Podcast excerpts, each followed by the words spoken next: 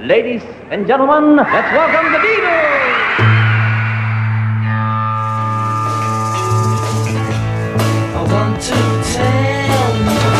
About the Beatles, der Podcast zu den Fab Four mit Malte Asmus. It's great, it's sold, it's the bloody Beatles, shut up. Die St. Peter's Church in Woolton, einem Vorort von Liverpool. Das ist der Ort, an dem alles begann. Denn ohne das dort veranstaltete Sommerfest der Kirchengemeinde hätte es die Beatles wahrscheinlich nie gegeben. Denn dort am frühen Abend des 6. Juli 1957, kurz vor 19 Uhr, kam es zu einer schicksalhaften Begegnung zweier Teenager. John traf Paul und das war quasi der Urknall der modernen Musikgeschichte und veränderte die Musik für immer. An einem heißen Samstag machte sich alles, was Beine hatte, auf in den kleinen Garten der St. Peter's Church. Das jährliche Sommerfest lockte und das war der gesellschaftliche Höhepunkt des Jahres dort, vor allem natürlich für die Kinder und Jugendlichen der Umgebung. Hier ging man einfach hin, denn hier gab's Barbecue, hier gab's Getränke, Spiel und Spaß und natürlich Musik.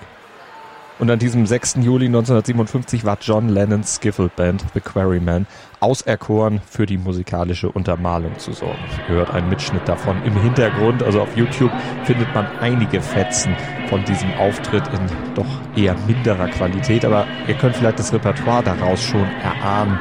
Sie spielten damals Coverversion der gängigen Gassenhauer, vor allem aus den USA. Und der Name der Band, The Quarrymen, ist an die Schule angelehnt, die John und seine Bandkollegen damals besuchten. Die Quarrybank High School. Und diese Band wollte ein gemeinsamer Freund von John und Paul, ein Typ namens Ivan Vaughn, Paul zeigen. So he said, You should come along to this thing, you know, this group's playing, and my mate John's in it, you know, Wilton Village Fete. He said, You should come along. So I, I did.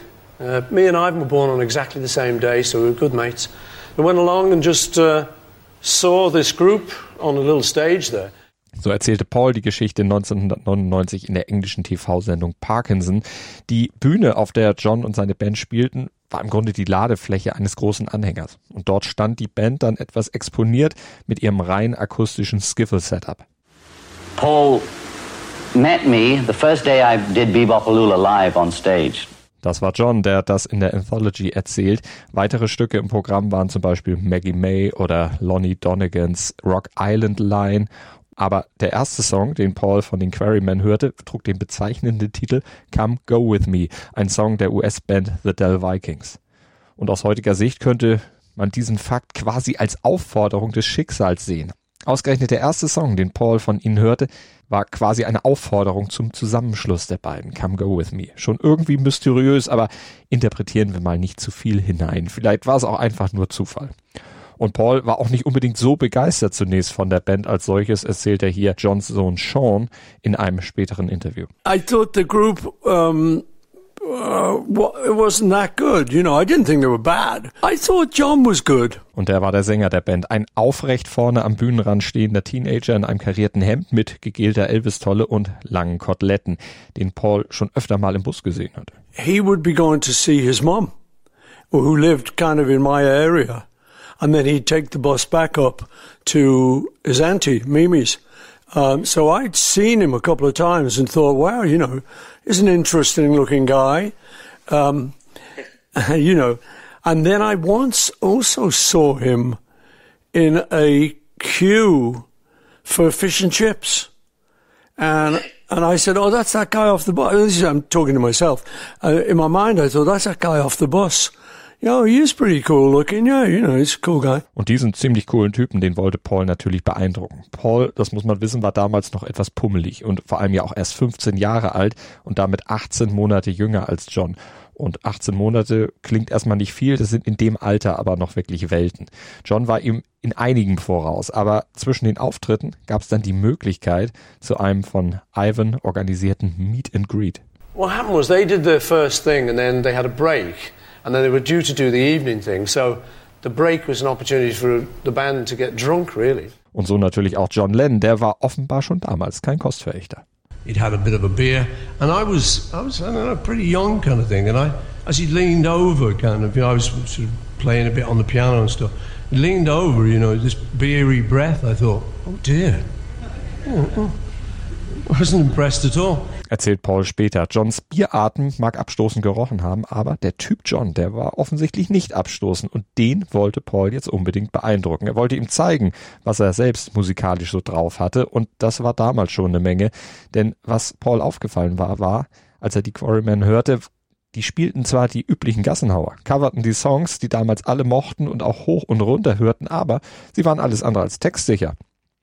So improvisierte John beim Singen munter vor sich hin, erzählte Paul in der Anthology. He obviously didn't know the words, but he was pulling in lyrics from blues songs. So instead of going, uh, "Come, little darling, come and go with me," which is, the, is right, he'd then go down, down, down to the penitentiary, and he'd be doing sort of little stuff he'd heard on Big Bill Brunsey records and stuff.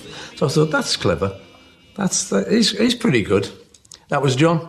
Aber die richtigen Texte zu können, das war damals ein echtes Prädikat, ein Qualitätsmerkmal. Und McCartney, der kannte viele Texte komplett und auch mit den korrekten Worten, wie zum Beispiel 20 Flight Rock von Eddie Cochran. Und er konnte dazu sogar noch spielen. Und das, obwohl er Linkshänder ist, auch auf einer Rechtshändergitarre. Da legt er einfach los. One of them lent me his guitar, and I had to turn it around because I'm left-handed. Theirs goes the other way, and they wouldn't let me change the strings. But because I had a mate who had a right-handed, I'd learned to play upside down. So that was a little bit impressive. Ja, und dann legte er los mit einer Eddie Cochran Nummer, von der er nicht nur die Akkorde kannte, sondern auch noch den gesamten Text und das mit umgedrehter Gitarre, nämlich mit einer Rechtshändergitarre als Linkshänder. But I also knew the words to this song that they all loved, and they didn't know the words. That was enough to get me in. It was called 20 Flight Rock, Eddie Cochran song. Hey. So I'll, I'll just do a little bit of it, show you what got me in the Beatles.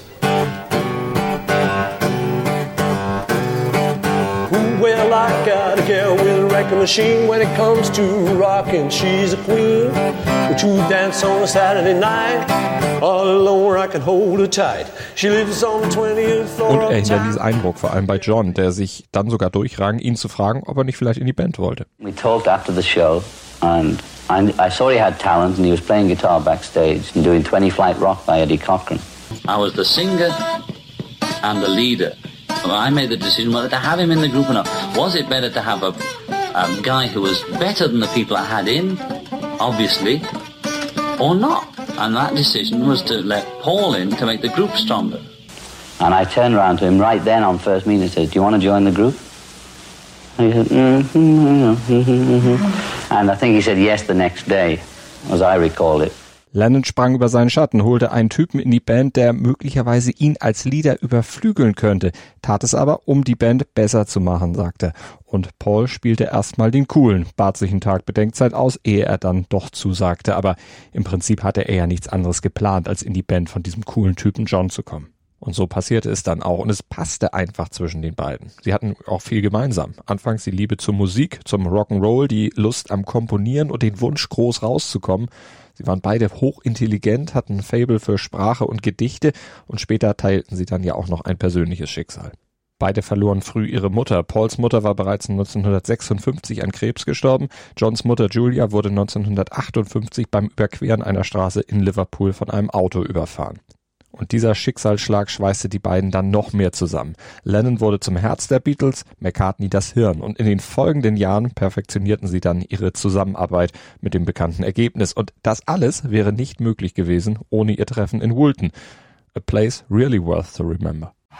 Dir hat dieser Musikpodcast gefallen? Dann abonniere, bewerte und empfehle ihn weiter. Mein Musikpodcast.de, Deutschlands erstes Musikpodcast-Portal. Von ABBA bis Zappa.